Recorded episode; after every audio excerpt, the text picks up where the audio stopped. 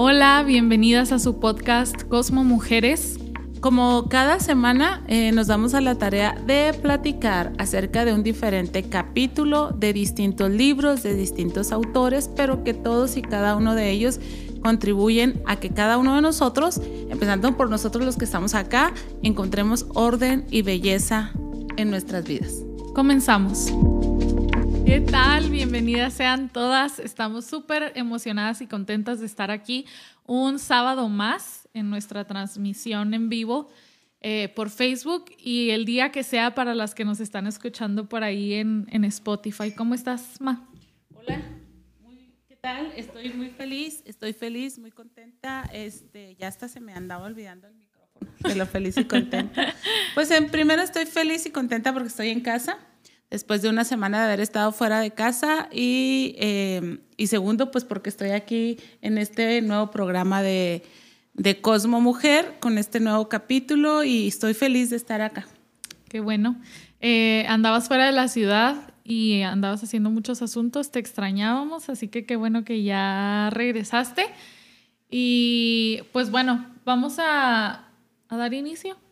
¿Así? Sí, así sin, más. pues me quedé pensando que, qué actualizaciones les podemos dar o qué les podemos platicar. Pues podemos platicar un poquito de nuestra reciente pasada evento de Cosmo Mujeres, que estuvo increíble. Buenísimo. Fíjate que ya después me quedé pensando, ¿por qué no grabamos para subirlo al podcast? Hubiera sido un excelente material.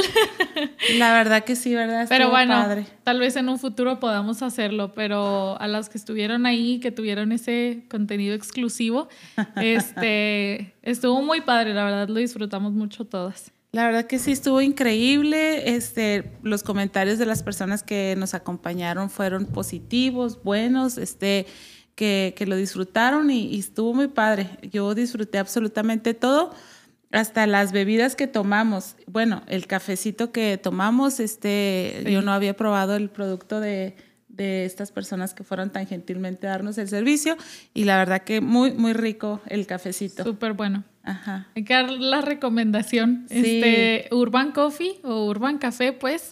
Eh, muy, recomendable. Muy recomendable, sí, están muy ricos. Sí, 100%, estuvo padre y a todas las mujeres Cosmo de la Vid que colaboraron, sirvieron, fueron excelentes anfitrionas. Este, pues todo nuestro reconocimiento y nuestra gratitud lo hicieron excelente y nuestras panelistas también este bien bien dispuestas, bien lindas, este 100% vulnerables, pero resultó una tarde una tarde muy edificante. No sé si nuestras amigas que están aquí que nos eh, ya nos están acompañando puedan mandarnos ahí un comentario de qué les pareció esta tarde de café y charlas de mujeres. Sería increíble que nos, que nos compartan desde su, desde su propia experiencia. Pero para mí fue increíble, estuvo muy padre. Está padre que nos, que nos comenten por ahí, nos digan, porque eh, a pesar de que estamos aquí, pues en lo que estamos hablando, de repente se nos va un ojo, al celular, ajá, para checar qué nos están platicando y de repente lo podemos comentar por aquí, ¿no? Ajá.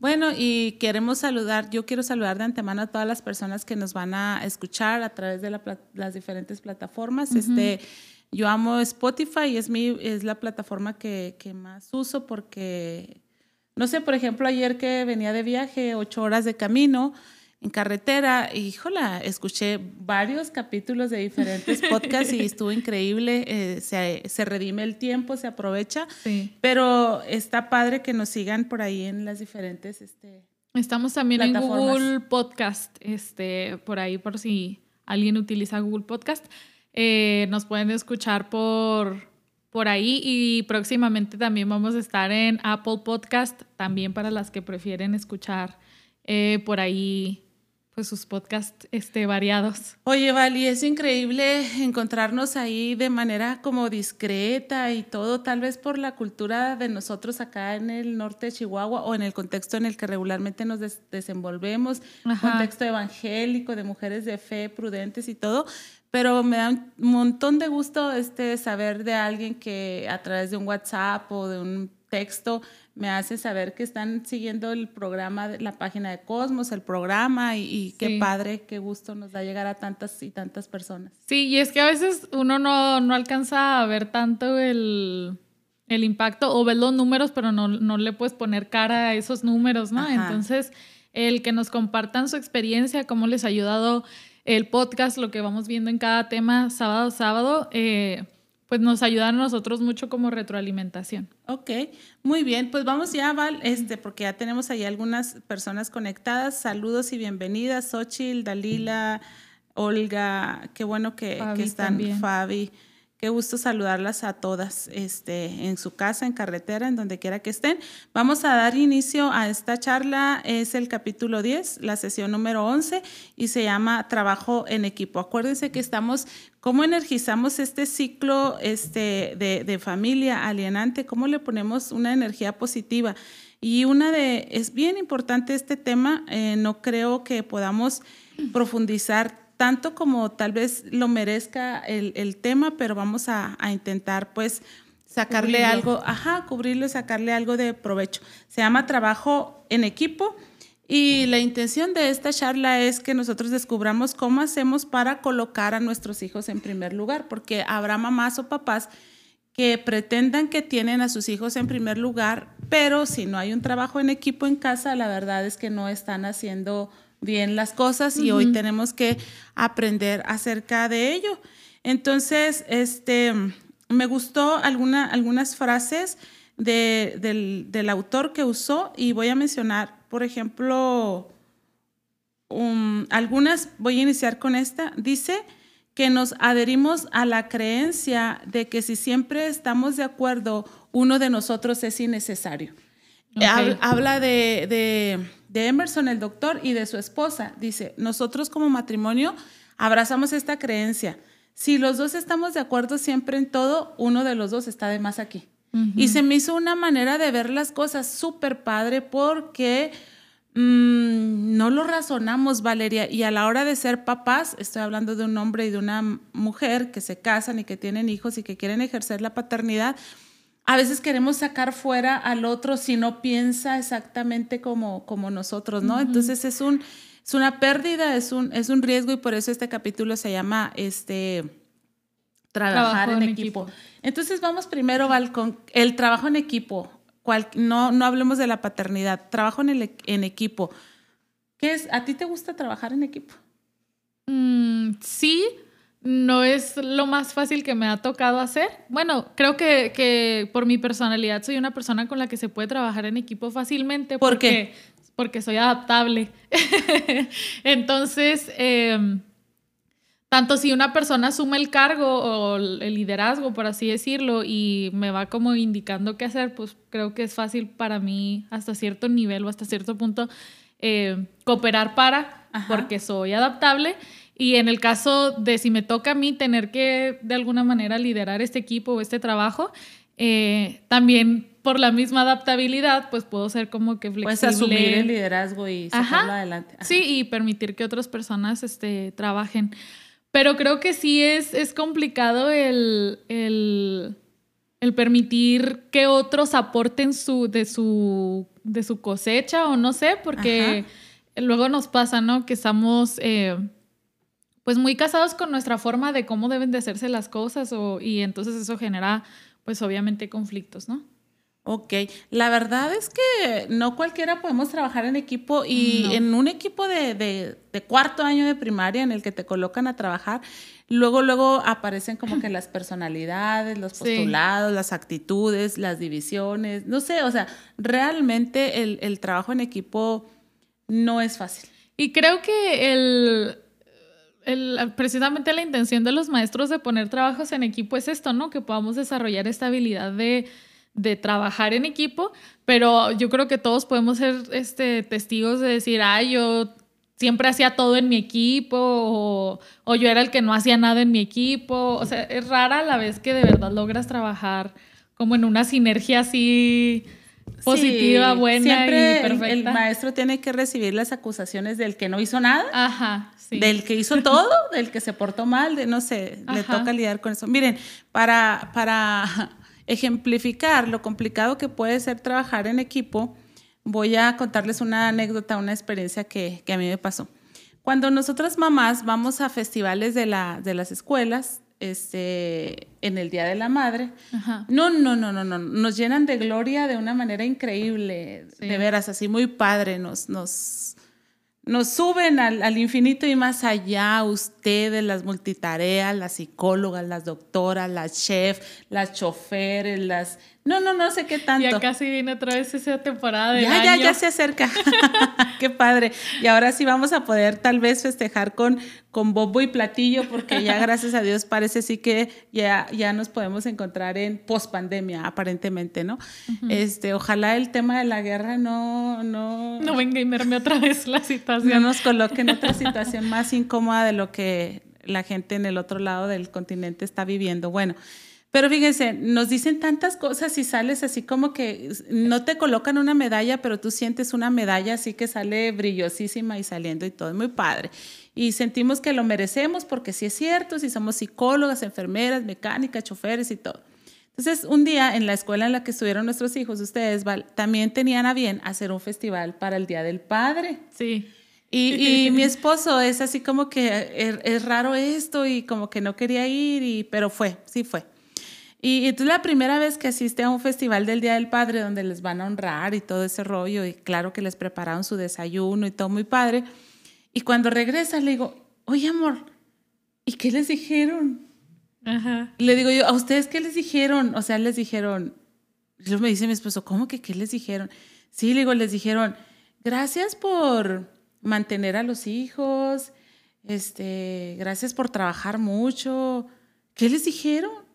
Y luego mi esposo, bien lindo, porque es lindo. Dios te bendiga, amor, cuando nos escuches y nos veas. Él es muy lindo. Entonces él dice, no, nos dijeron cosas bien padres. Que estamos a cargo de la seguridad de nuestros hijos, del bienestar, de que nos involucramos. O sea, y, y lo estoy comentando porque estábamos hablando de trabajar en equipo, que a veces solemos pensar algunos miembros del equipo que todo lo hacemos nosotros y que los demás están haciendo lo mínimo obligado. Tú tráete las copias tú traes las cartulinas, ¿no? tú lo imprimes. tú lo imprimes. Y, y es un error, Ajá. es un error, pero, pero pocos hacemos conciencia de que la paternidad es exitosa y hijos sanos y bendecidos y productivos son cuando papá y mamá entienden que la paternidad es un trabajo en equipo.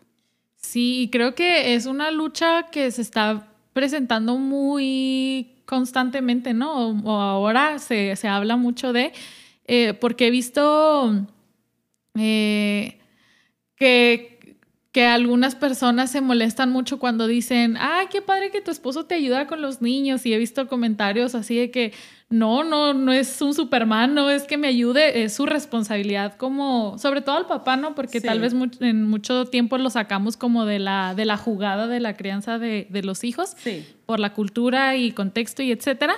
Pero fíjate que, creo que estamos cada vez más conscientes de que es un trabajo en equipo y que no solamente la mamá lleva la carga o no solamente el papá, ¿no? Porque habrá los casos en los que también al papá nada más le, le cargan el, trabajo. Pero fíjate que vi hace poco de una chica que sigo y creo vive en, no sé exactamente dónde, en Países Bajos. Eh, y súper padre porque le dieron, ya ves que les dan tiempo de maternidad, ¿cómo ah, se llama? Sí, a los papás también licencia de maternidad. Licencia de maternidad, pero todavía en los lugares en los que les dan, les dan muy poquito tiempo. Pues resulta que este eh, hombre le dieron dos meses de licencia de paternidad para estar con su esposa y con su nuevo bebé. Y se me hizo muy padre porque dije, uy, años luz que estamos aquí en México de, de que algo así pueda suceder, ¿no? Y que finalmente he escuchado a padres hablando de de cómo es importante también generar un vínculo con sus hijos desde, desde pequeños pero y esto les ayuda, ¿no? Sí, claro, pero tal vez la cultura nos ha hecho em, hacer roles tan diferenciados que no nos hacen hacer equipo y que, y que van tendiendo a la división en la paternidad, porque hemos entendido que el papá se dedica a trabajar.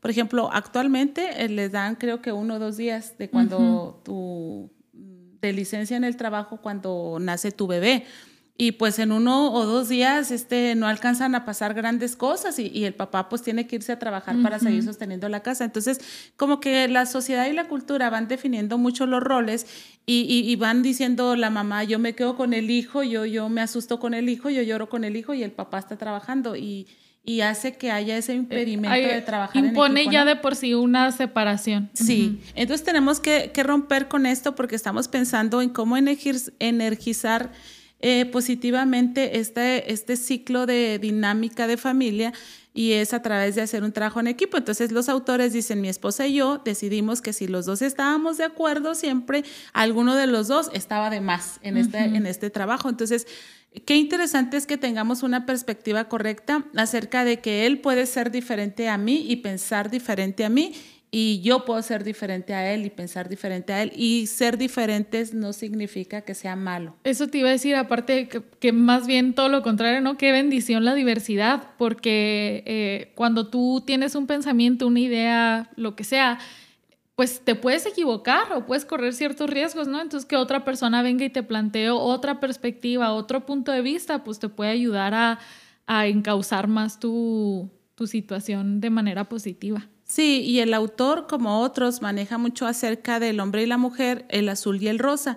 A propósito de que yo traigo aquí una blusita lila y tenemos un florerita medio rosita y cosas así, pero lo comento porque en esta temporada el color del, año del 22 es el morado. Ah, sí. Sí. Ajá. el pantoné de este año. Y me llama mucho la atención porque las personas que tienen, mm, ay, ¿cómo lo puedo decir de manera correcta? Una preferencia sexual distinta, a las mujeres.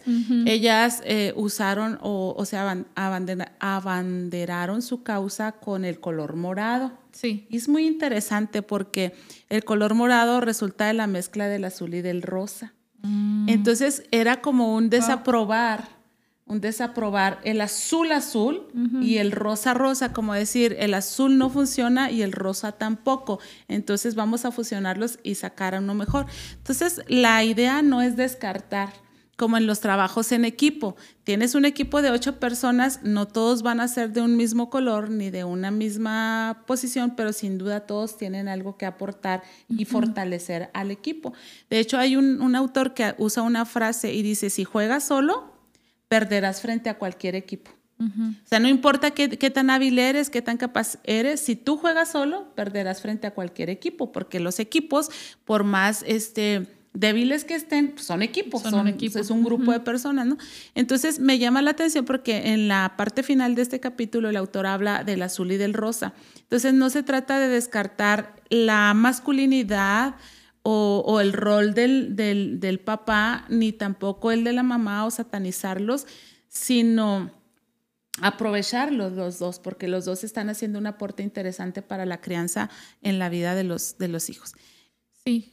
no, nada más quería comentar que eh, le decía ayer a mi esposo, mi cerebro funciona viendo los dos lados de la, de la moneda, ¿no? Eh, creo que hay mujeres que han sido tan dañadas por, por muchos abusos este, de, parte de hombres, que, que su herramienta o su consecuencia ha sido esto, o sea, descartar al, hombre. Y creo que hay hombres también, o sea, que han sufrido que terminan descartando a, la mujer, ¿no? O eh, menospreciándola o desvalorizándola, no sé. A lo que voy es que eh, ojalá pueda haber una sanidad de nosotros eh, de aceptar que el otro es igual de importante que yo y que si yo tuve una mala experiencia no significa que, que tenga que ser así siempre, ¿sí me explico? Y, o sea, yo apelando a, que haya una, una, sanidad, porque sé que hay personas que han sufrido tanto por un sexo o por el otro, eh, y, y, creo que pues debe haber una sanidad en nuestro corazón.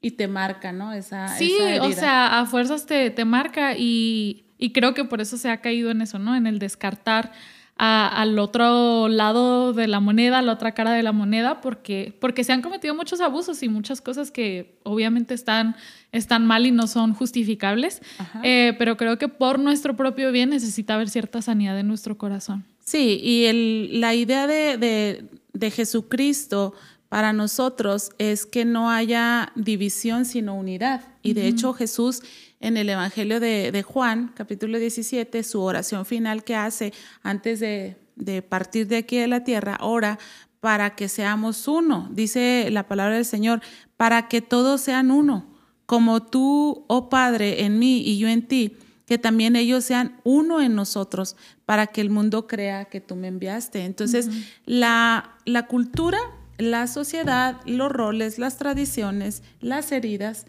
este, juegan en nuestra contra para que seamos individualistas, para que vivamos divididos. Pero Dios ha orado por nosotros y según la palabra sigue orando por nosotros para que podamos ser uno, porque necesitamos ser equipo para sacar adelante esta, esta tarea de, familia.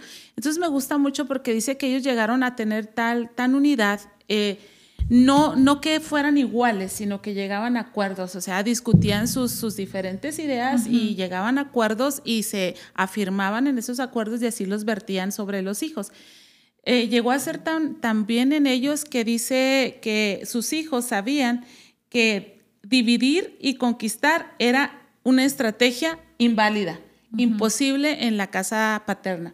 Este, que es una estrategia que hasta el día de hoy siguen usando los hijos, ¿verdad? De, de, dividir, nos leen, nos conocen y saben a quién acudir. Ah, le voy a decir a mi papá, porque como mi papá sufrió mucho porque tenía un papá muy rígido, él va a ser más buena onda conmigo y me va a dar el permiso. Y como que los hijos juegan esa, ese jueguito de, de, dividirnos y salir victoriosos.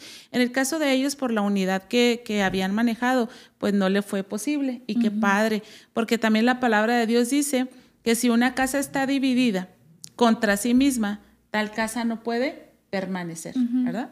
Creo yo que es bien importante que podamos tener esa perspectiva de eh, que seamos muy intencionales, en este caso con la pareja, de, dejar bien claro, o sea, por ejemplo, con los hijos, tu papá y yo somos aliados, ¿sí me explico? O sea, no, no estamos el uno en contra del otro, sino que estamos juntos trabajando para que esto sea mejor. Y creo que hay que ser bien intencionales en repetirlo a los hijos porque pues nos agarran, agarran, agarramos la manera muy, muy rápido, ¿no? De a mi mamá no le parece esto, entonces ella me va a dejar que, que haga esto y etcétera, etcétera, etcétera. Pero creo que sí hay que ser muy intencionales y no descartar a la otra persona. Y es que nos pasa, el autor usa un ejemplo donde la mamá eh, se le fue, él la regó. Dice que el papá le dijo, quiero hijos que tengamos este, un devocional diario. Traigo eso en mi corazón y yo quiero que lo implementemos. Y cuando los hijos empezaron a hacer caras y gestos, la mamá, que puede percibir un poquito tal vez más la sensibilidad o por su sensibilidad sentir lo que los hijos sienten, este dijo, no, no, no, no, no, qué devocional ni que nada, este, así, así estamos bien y no la llevamos adelante. Entonces ella perdió la oportunidad que el esposo le estaba dando de tener un tiempo de familia. Y, la razón por la que la mamá lo, hizo es porque el esposo era muy, muy, muy dogmático y muy intenso y, entonces ella quiso proteger a sus hijos no de los devocionales bíblicos, sino de la del apasionamiento del papá, que era de estos que, acuérdense que cuando vimos de en cuanto a instruir, que la instrucción no sea demasiada, porque, porque tampoco es bien recibida, ¿no?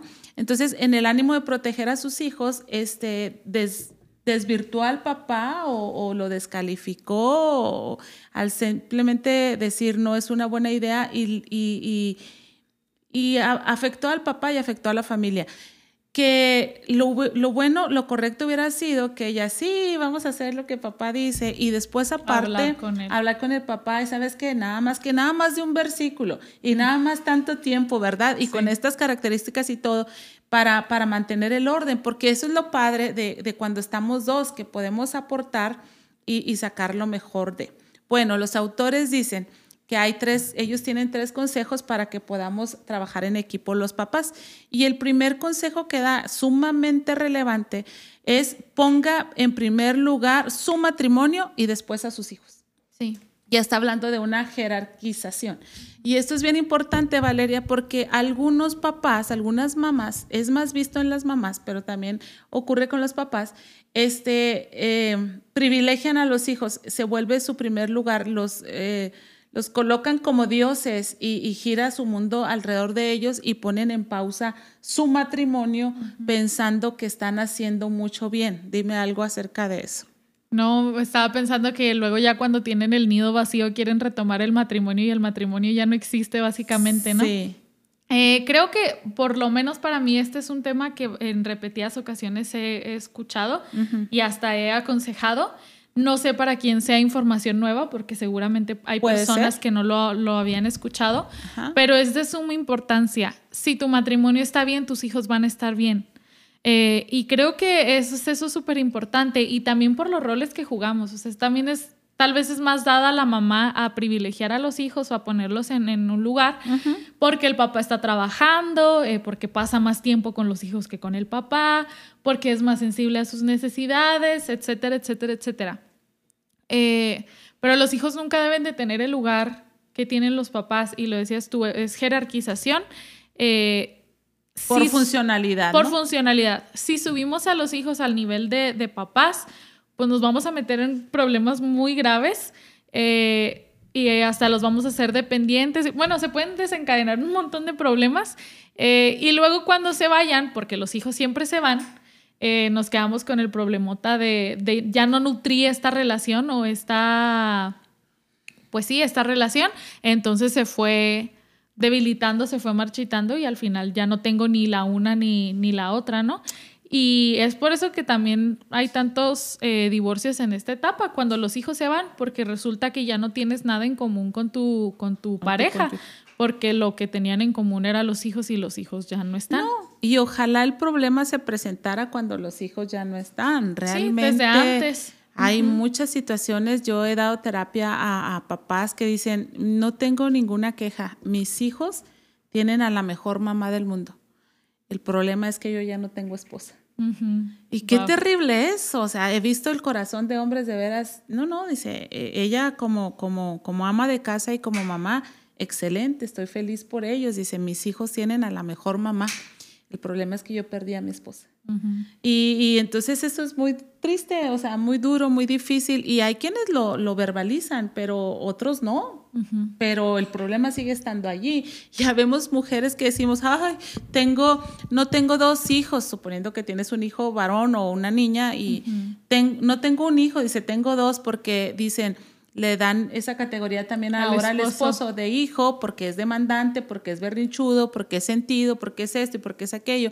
Y yo les quiero llevar a una reflexión, no será no seremos nosotros las que hemos este de una manera rara provocado eso en nuestra casa, porque si el esposo ve que solamente el hijo tiene a la mujer, pues a lo mejor se empieza a portar como hijo para tener hijo, también para que se la preste, ¿verdad? sí. Sí, pero creo que es bien importante eso y pues requiere mucha intencionalidad, ¿no? Porque en el ajetreo de la vida, en honestamente los hijos consumen muchísimo tiempo, entonces necesitas ser muy pues muy claro, muy intencional en, en apartar ese tiempo para tu pareja. Sí, fíjense que les cuento que yo escucho un podcast de Juan Beriken, que es un colaborador de John Maswell, y tiene, él es un hombre, por, se ve en su temperamento y su formación, un hombre muy determinado, pero eh, se casó y tenían dos hijas y eh, tuvieron un niño y a los cinco meses de edad el niño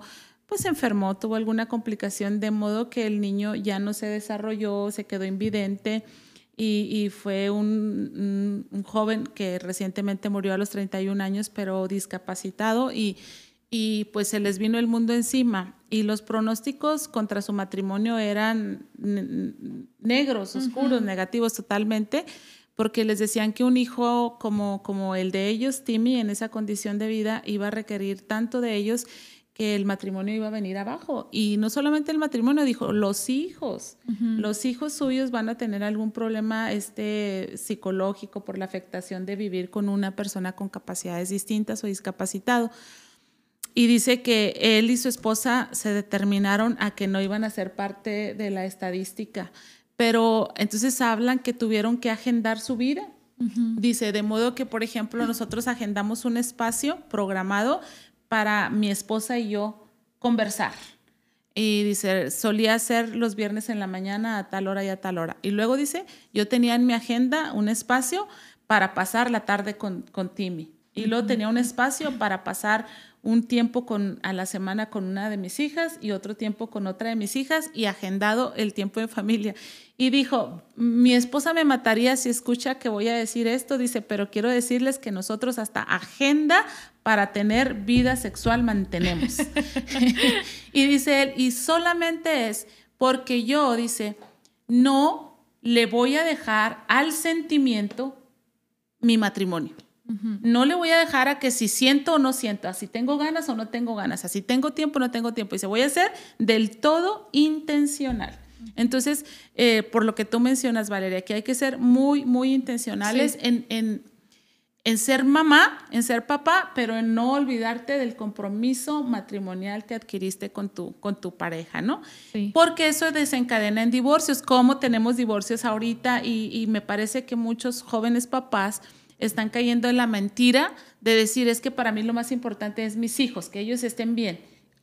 Y por eso me voy a divorciar. Pero el autor menciona y dice que tanto un divorcio jurídico como un divorcio emocional lastiman a los niños, rompen el dulce corazón de nuestros hijos. Y ellos mismos, eh, los autores, eh, bueno, el autor y su esposa vienen de un matrimonio, ambos papás de ellos se divorciaron. Entonces les, les marcó tanto que ellos dijeron, nosotros no nos vamos a divorciar. Entonces hay que poner manos a la obra para, para no divorciarse. Entonces, alguien que nos esté escuchando tal vez y que digan, oigan, yo me divorcié, pero, pero no, no, es que, no es que haya querido divorciarme, porque algunos nos sentimos víctimas de las situaciones, de los eventos, de, de no haber podido lograrlo y, y yo no puedo juzgar sus motivos y, sus razones para, para decidir el divorcio, pero sí quiero decirles que el divorcio es algo muy obvio y muy natural si no somos intencionales en trabajar en el matrimonio. Sí.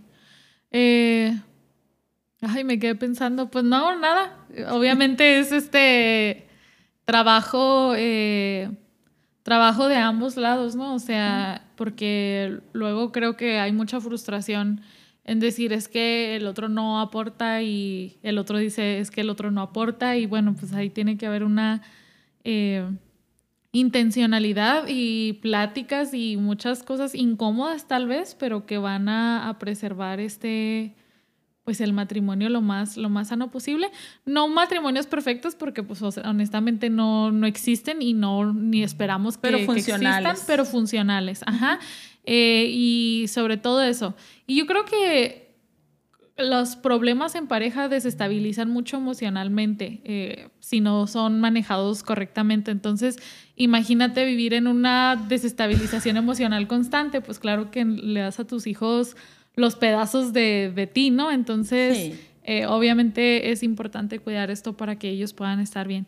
Indirectamente, finalmente estamos invirtiendo para que ellos estén bien. Sí, todo lo que ustedes inviertan en su matrimonio va a redundar en beneficio directo en sus hijos. Sí.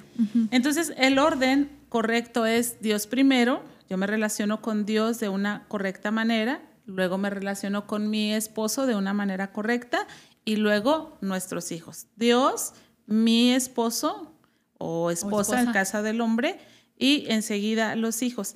Cuando tenemos esto claro, cosas buenas suceden en el corazón de nuestros hijos. Dice el autor que los niños se sienten mucho más amados cuando saben que sus padres se aman y se respetan uno a otro primero que nada. Entonces, mi esposo y yo, yo creo que yo, pero, pero es mi esposo y yo, Em, somos discutidores. discutimos, este, discutimos eh, mucho acerca, acerca, acerca de cosas, de lo que sea. De todo y de nada. De cómo se hace el arroz. No, es que el arroz no se debe hacer así, es que no sé qué, discutimos. No significa que peleemos, pero discutimos. Y, y, yo nunca fui tan consciente de cómo discutíamos tanto, eh, porque era como muy habitual de nosotros, hasta que Isaac, que es nuestro hijo más chiquito, cuando tenía yo creo como algunos cinco años, él nos preguntaba, ¿se van a divorciar? Pobre criatura. Y nos preguntaba y nosotros, por supuesto que no, esta es la manera en la que nos, nosotros llevamos los diálogos, ¿no? En esta casa. así hablamos aquí. Así hablamos aquí, así nos relacionamos aquí. De veras, esa era una discutidera, este, es que porque nos sacan la basura, es que yo pienso que esto, que el otro, que aquello, discutíamos. pero a él lo llevaba o lo trasladaba a esa, a esa posibilidad de que nos fuéramos a divorciar y no, hijo, claro que no nos vamos a divorciar y lo ya, entonces él entraba en, en paz y en calma. Entonces, de hecho, una ocasión me dice, mamá, si tú y mi papá un día se divorcian, yo me voy a ir con mi papá. y le digo, no te preocupes, yo también me voy a ir con él. ok. Dice el autor que si deseamos desafiar y advertir, dice, sí deseo desafiar y advertir a los padres que, puede estar, que pueden estar fijándose en sus hijos a expensas de su matrimonio. Es posible colocar sin pensar a sus hijos en un pedestal como ídolos. Y cuando adoramos a nuestros hijos, los profanamos. O sea, les hacemos finalmente un daño. Entonces, revisemos eso, en qué lugar le estamos dando a nuestros hijos, porque luego nos vinculamos más fuertemente con ellos y soltamos el vínculo inicial, que fue el vínculo del matrimonio. Entonces, Mm, no podemos tener nuestro, nuestro matrimonio en pausa hasta que los hijos crezcan y se marchen. Ahora sí que como dice la Biblia, es necesario hacer lo uno sin dejar de hacer lo otro, ¿verdad? Y sabes que creo que podemos caer en el juego de decir el primer año, en lo que crece poquito y luego el primer año se vuelve eh, a los, hasta los cinco, que ya tenga un poquito más de autonomía, eh, ya que entre a la primaria, ya que sí me explico, entonces vamos posponiendo con la justificación de ahorita me necesita totalmente. Pero honestamente los hijos te van a necesitar totalmente siempre. Siempre. Entonces eh, no puedes estar posponiendo pensando que luego va a venir un tiempo mejor.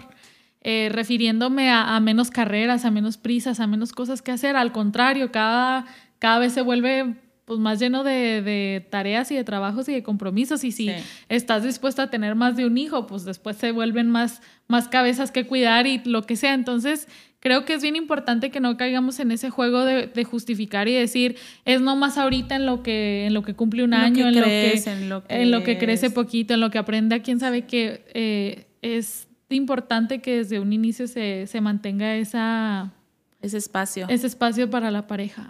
Sí, y Dios bendiga a las suegras y a las tías, a las cuñadas, a las personas que, que pueden ayudar en este, en este tema con los, con los hijos chiquitos o inquietos, ¿no? o a las mujeres creativas también, Dios las bendiga, que se organizan bien ahí con sus amigas para, para dejar una tarde las rondas, ¿no? Las rondas. Ahora te toca a ti porque yo voy a, salir con mi marido, eh, qué padre. Yo tuve una buena suegra que, que me cuidaba a los hijos este, para que pasáramos tiempo. Creo que es bien importante eso, ¿no? Eh, también hacerte de un círculo o una red de apoyo, importante que te puedan este, ayudar y proteger en, estas, en estos aspectos, ¿no? Que entiendan que es importante y que te puedan cuidar a, tus hijos y tú les puedas devolver el favor de alguna, de alguna manera. Sí, yo no sé si esté aquí alguien viéndonos, pero una, una chica este, me, me platicaba que, que pues está solita en su casa y luego va a hacer comida y, y todos los quehaceres y todo. Y otra también tenía esa misma situación. Y le digo, pues, ¿por qué no se invitan a comer una a la otra, este, un día una y otro día la otra y aprovechas el tiempo que no vas a cocinar y que no vas a lavar trastes en hacer otras cosas y dicen, ay, pues estaría padre, pues sí, le digo, si son ustedes dos y sus dos hijos chiquitos, pues este, no estén ahí esclavizadas, sino sean creativas y aprovechen más el tiempo, ¿verdad? Creo que a eso nos referimos con la intencionalidad. Eh, requiere de, creatividad y de buscar soluciones, creo que también podemos caer mucho en, es que no tengo tiempo y no tengo tiempo y pues obviamente si no, si no eres intencional como Juan haciendo su agenda para absolutamente todo lo que tenía que hacer, pues no, no lo vas a lograr, ¿no? Sí, pero, pero tiene mucha razón Juan Berry que no podemos vivir en base al sentimiento, tenemos, es mejor vivir en base al compromiso, al, a la conciencia, a la razón, a la obligación, si quieres llamarlo de esa manera. Lo mejor que puede hacer un papá, anoten todo esto con letras mayúsculas y rojas, lo mejor que puede hacer un papá por sus hijos es amar a Dios y amar a su esposa. Lo mejor que puede hacer una mujer por sus hijos es amar a Dios y respetar al padre de sus hijos. Entonces, eh, vamos al siguiente punto, Valeria, que está muy padre. Creo que ahí vamos a tocar un tema que tú mencionaste ahorita. La segunda, primera recomendación, eh, ¿cuál fue? Eh, primero tu pareja antes que tus hijos. Prioriza tu pareja. Segunda recomendación, cree en la buena voluntad del otro. Porque no sé cómo nos pasa, pero de repente ya nos encontramos viviendo con el enemigo, con el adversario, de veras. Este, te casaste con el amor de tu vida porque tenía buena voluntad, viste que tenía buenas, este, valores, eh, virtudes de su carácter y de pronto ya lo estás viendo como, como el peor de todos, como, como el malo. Entonces, esta es una decisión y es un desafío creer en la buena voluntad del otro. Y Valeria, porque leíste en algún lado, tú nos hacías la recomendación de decir, siempre atribúyele las mejores intenciones al otro, ¿no? Y eso creo que es un ejercicio que nos ayuda a creer en la buena voluntad del otro. Sí, yo creo ya parezco disco rayado diciendo o recomendando siempre esto, eh, que le atribuya las mejores intenciones a las otras personas.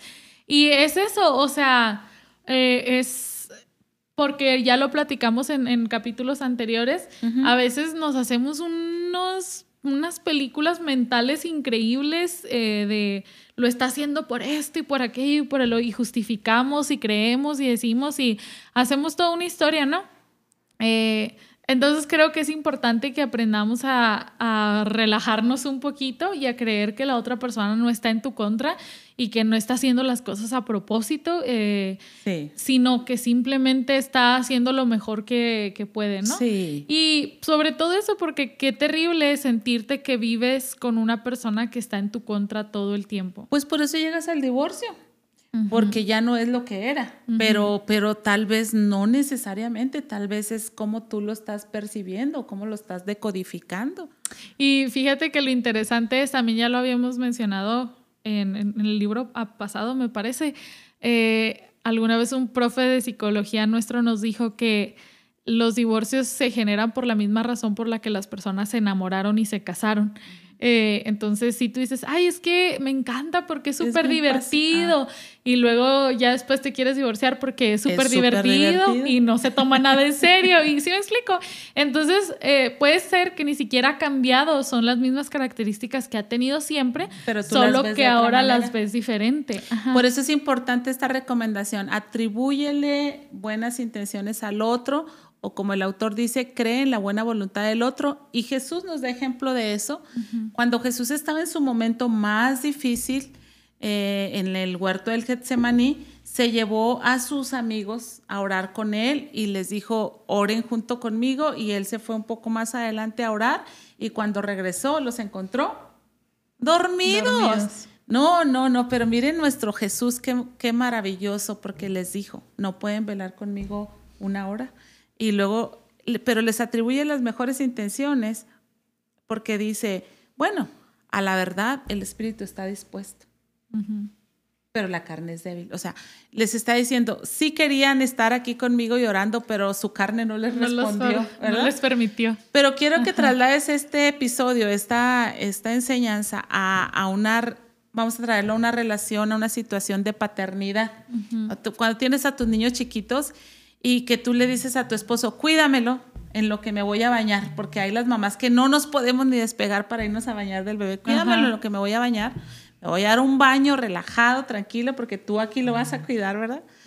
y, y cuando sales de bañarte, detectas que se quedó dormido, no literal, pero simplemente no atendió al niño o a la niña como tú esperabas que lo atendiera. Y entonces lo ves mal y no le atribuyes las mejores intenciones y empiezas, empieza la crítica, empieza el enojo, empieza no te lo puedo confiar y, le vas quitando la, la, obligación y lo vas irrespetando y vas haciendo un gran problema. Uy, creo que es importante mencionar que es muy común que tú no le permitas al papá ser papá o que tú no le permitas a la mamá ser mamá y después tú quejas que no participa lo suficiente o como debiera dentro de la paternidad, ¿no? Pero muchas veces es eso, o sea, como yo lo sé hacer mejor, como yo sí sé cómo hacer las cosas, no te permito a ti que participes y entonces yo soy la que está así súper aprensiva o súper aprensivo con, con, los hijos eh, y no doy participación y después mi queja es que no participas en, en la paternidad. Oye, Valeria, eso fue tan gráfico para los que suelen ver este Televisión. Televisión y, series en la vida de Aislinn Derbez. ¿Cómo se llama su ex esposo? Mauricio Ockman.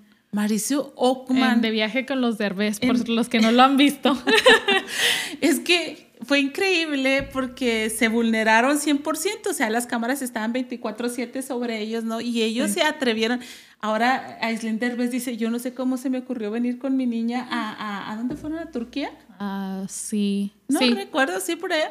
O sea, es otro continente, es, es, cambiarle el sueño a la niña, el ritmo, y luego iban a andar de. O sea, sí, para un adulto es un desafío, para Eso te iba a decir, el jet lag para un adulto es espantoso, imagínate, un niño. un niño. ¿verdad? Pero bueno, pero lo, lo curioso era que yo vi esto que Aislinn vestía a la niña y luego este Mauricio, la cambiaba. no, no, no, no, no, no está bien vestida para, para la ocasión, está haciendo mucho frío y luego como que iba y la empalmaba y lo, préstamela, así se la quitaba la mamá como, la vas a dañar, este, no, y él aquí con la niña, este, bien abnegado cuidándola, pero terminaron divorciados. Después de ahí, ¿no? Vinieron en una situación así tan difícil. Entonces, qué triste que, que se te ocurra pensar que el uno el otro está haciendo algo para dañar al hijo de sus entrañas de los dos, ¿no? O sea, nos ponemos tan locos a ese nivel. Vi, vi un video en TikTok, qué novedad, ¿verdad? Pero me dio mucha risa porque literalmente la, la situación que describiste antes de que habláramos de, de esto. Eh, está una mamá y baja grabando porque le encargó al niño al papá y baja con el celular grabando y resulta que el papá está en el sillón dormido, pero noqueado, o sea, muerto, así como, como suelen dormirse, ¿no? Sí, con una paz y una tranquilidad. Y el niño está llore, llore, llore, llore. Y ella baja, pues seguramente porque escuchó al niño, ¿no? Pues resulta que tienen unos de esos refres como súper grandes, que tienen como el congelador abajo muy, muy grande. El niño estaba parado, agarró una silla se subió a la silla, se brincó, o sea, abrió el refri y se paró en el refri, adentro del refri, y con, aventó quién sabe qué tantas cosas al refri, y estaba llore y llore, porque yo creo ya no sabía cómo, cómo bajarse. Y el papá muerto. Y ella así que, ¡oh! No se lo vuelvo a dejar y no vuelvo a permitir.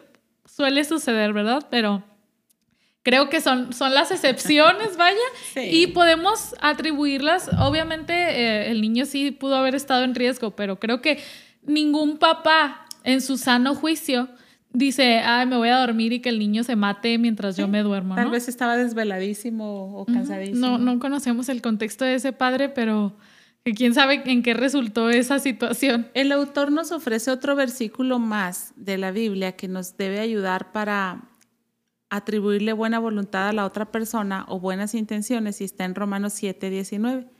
Dice el apóstol Pablo, quiero hacer lo que es bueno pero no lo hago. Y luego dice, no quiero hacer lo que está mal, pero de todas formas lo hago. Y hasta dice, miserable de mí. Pero eso no es exclusivo de Pablo, ni exclusivo de los papás más hombres. Eso nos pasa a todos. Sí. O sea, y entonces debiéramos de tener misericordia porque nosotras mismas queremos hacer siempre lo bueno, pero no siempre hacemos lo bueno. Y no queremos hacer lo malo, pero muchas veces terminamos haciendo lo malo. Entonces, que esta verdad que, que es tan humana, tan, tan natural, nos anime para nosotros no ver al otro como, como, como enemigo.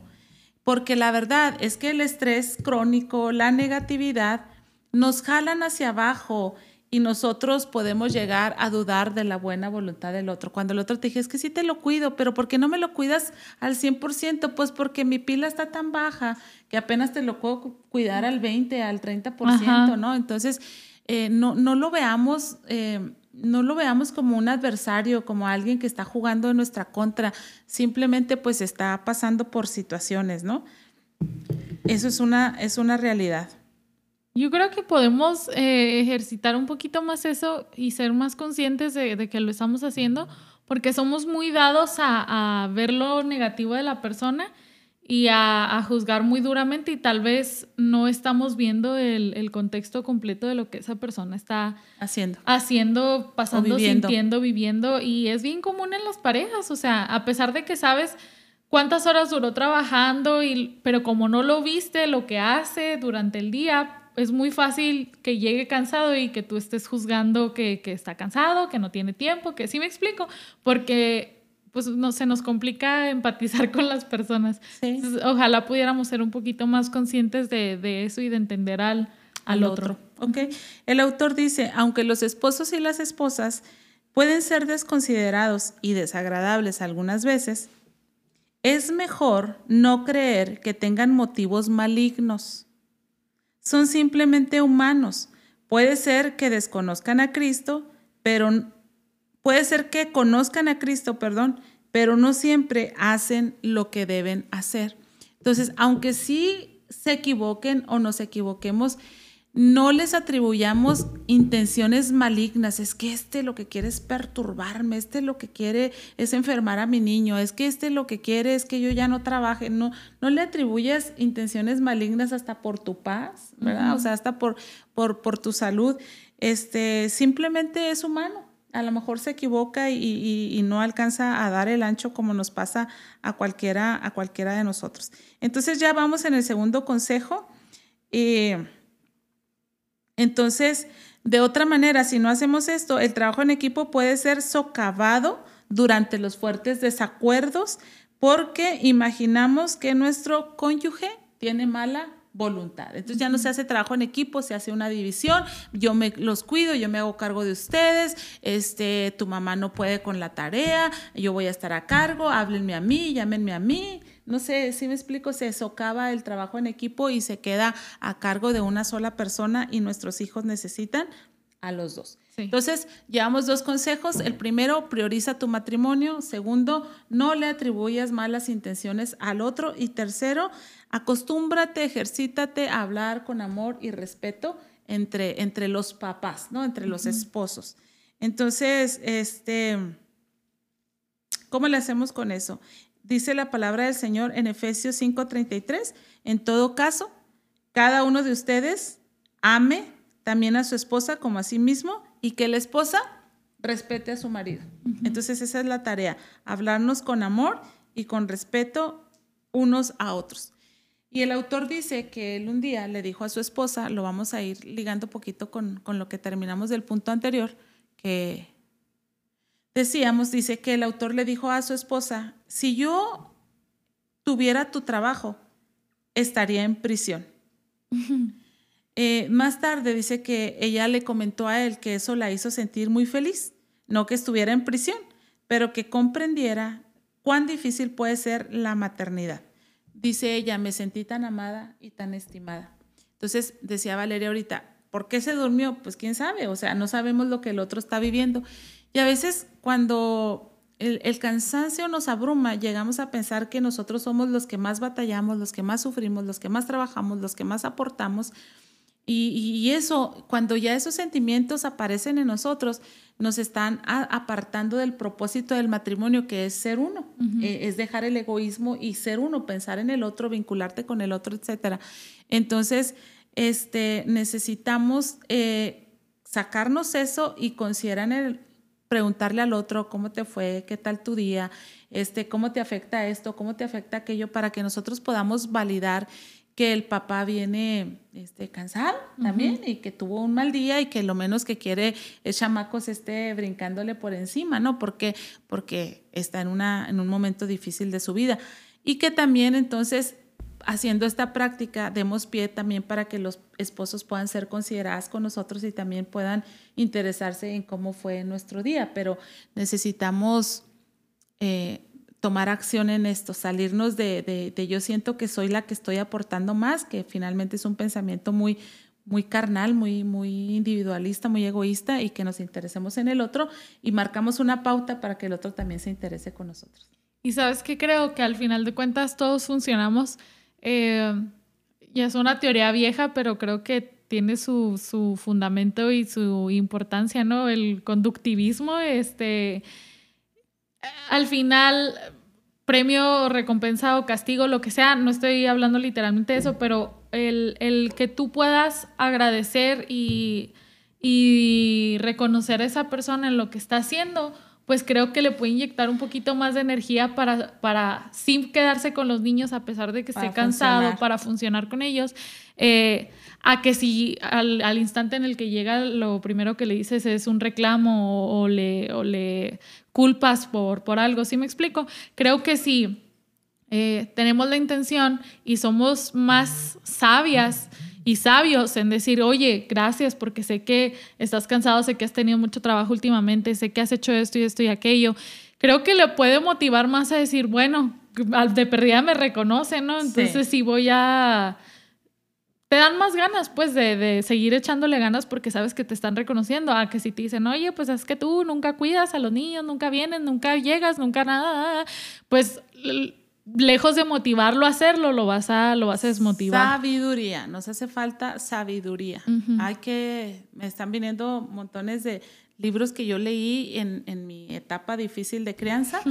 Este, porque sí te abrumas, pero ah, leí algunos autores que decían, porque sabiduría para que administres la casa, o sea, ¿Cómo es que unos hijos te desconchinflan de tal manera que cuando llega tu esposo tú estás histérica y neurótica, ya no puedes más con los niños, estás esperando un relevo? No, no, estás a cargo, haz estrategias, sale así con los hijos y todo, de, tal modo que cuando tú llegues, eh, tu esposo llegue, estés bien. Porque a veces a algunas se nos sale todo de control, que cuando el esposo mal llega a la puerta, escuchamos el carro, nosotros vamos y lo recibimos no con un beso, sino con un bebé indispuesto, llorón, y se lo entregamos y, y, te tu turno. Es tu turno, Nos vemos. Y entonces, pues eso genera muy, muchos conflictos. Mencionaste esta palabra sabiduría y la necesitamos. Dice, quiero leer este, este párrafo, esta estrofa del autor. Dice, la esposa está naturalmente equipada con una naturaleza alimentadora, de modo que detecta rápidamente lo que le molesta a sus hijos. El esposo sabio es el que deja que su esposa aconseje y guíe en estas situaciones. Pero eh, dice, él no reacciona negativamente a sus sugerencias. Un hombre que recibe con amor los reportes, las contribuciones o incluso las quejas de su esposa, verá que ella se inspira y se anima más con su relación y su trabajo en equipo como padres. Pero si él se ofende por lo que cree que es un desdén hacia él, no podrá estimar el corazón amoroso de su esposa y frustrará su trabajo en equipo.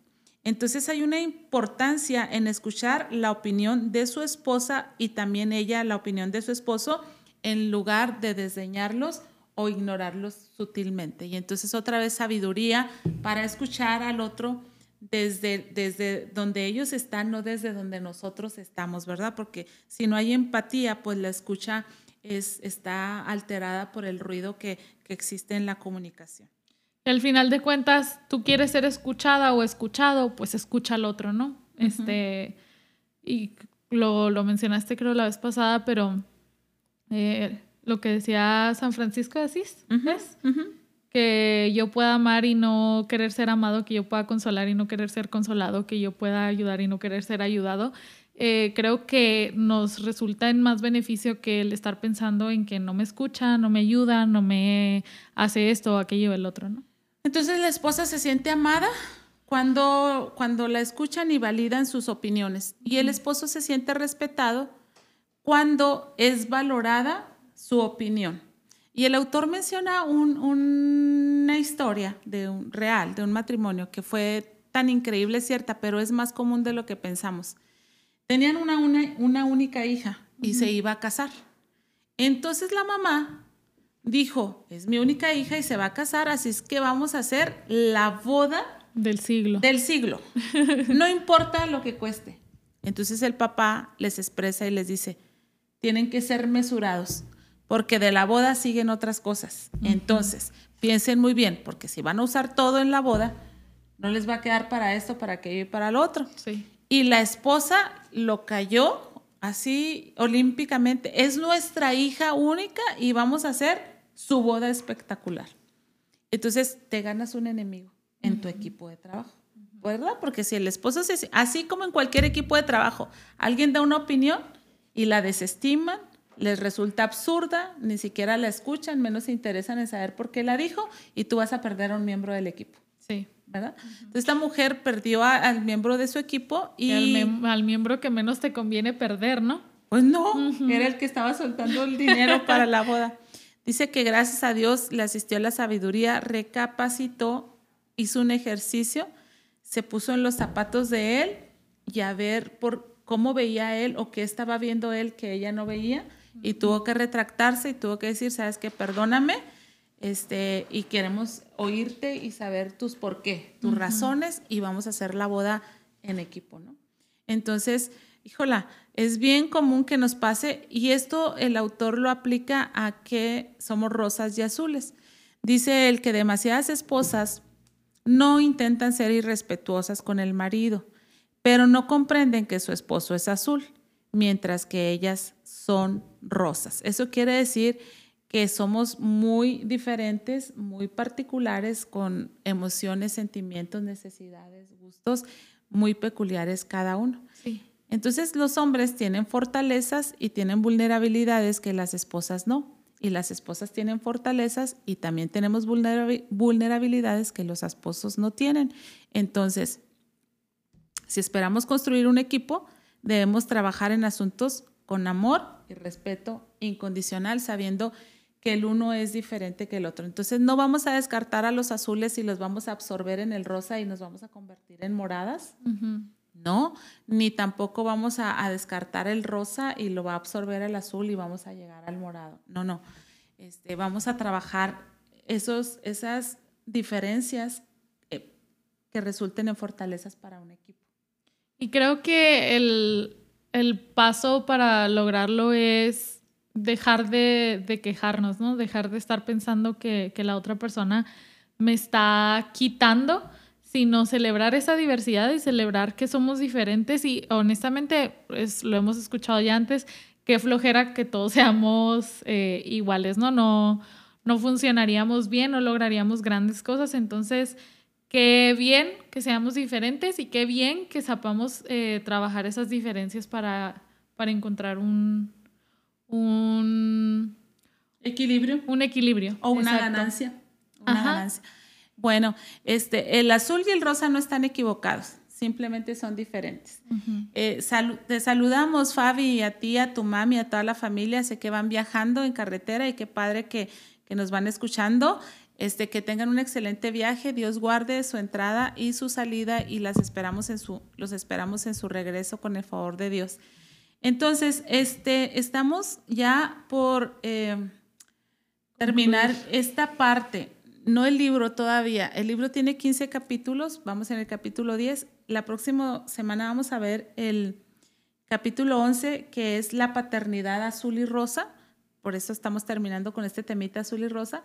Pero en el otro capítulo, capítulo 11, concluimos la parte que es cómo energizar. Energizar diferente el, ciclo. Ajá. la primera parte, los primeros tres capítulos hablamos de eh, el círculo alienante de la familia, ahora cómo energizar el círculo y, y, la terminamos la próxima sesión con el favor de Dios.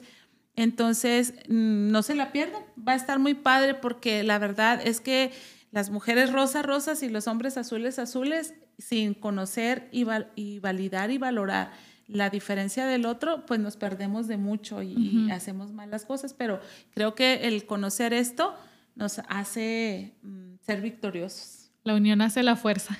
No, sí, la verdad que sí. Entonces, eh, nos va a ayudar mucho, de veras, está súper padre y les queremos invitar a que eh, se conecten el, el, próximo sábado a las 10 de la mañana, pero por lo pronto vamos a, a dar por concluido este, este, esta charla, Val, si no tienes algo más que aportar. Eh, no, nada, nada más agradecerles su tiempo, eh, agradecerles sus comentarios eh, y agradecerles que están compartiendo con otras personas el podcast a través de Spotify o de Facebook o de Google Podcast. Sí, de veras, este, ayúdenos tanto y saludos, Irma, bueno, a todas y a todos, qué gusto saludarlos y tenerlos aquí con nosotros. Estuvo increíble esta, esta charla y la próxima todavía estará mejor. Mucho, mucho mejor. Aquí las esperamos el próximo sábado. Bye bye. Bendiciones.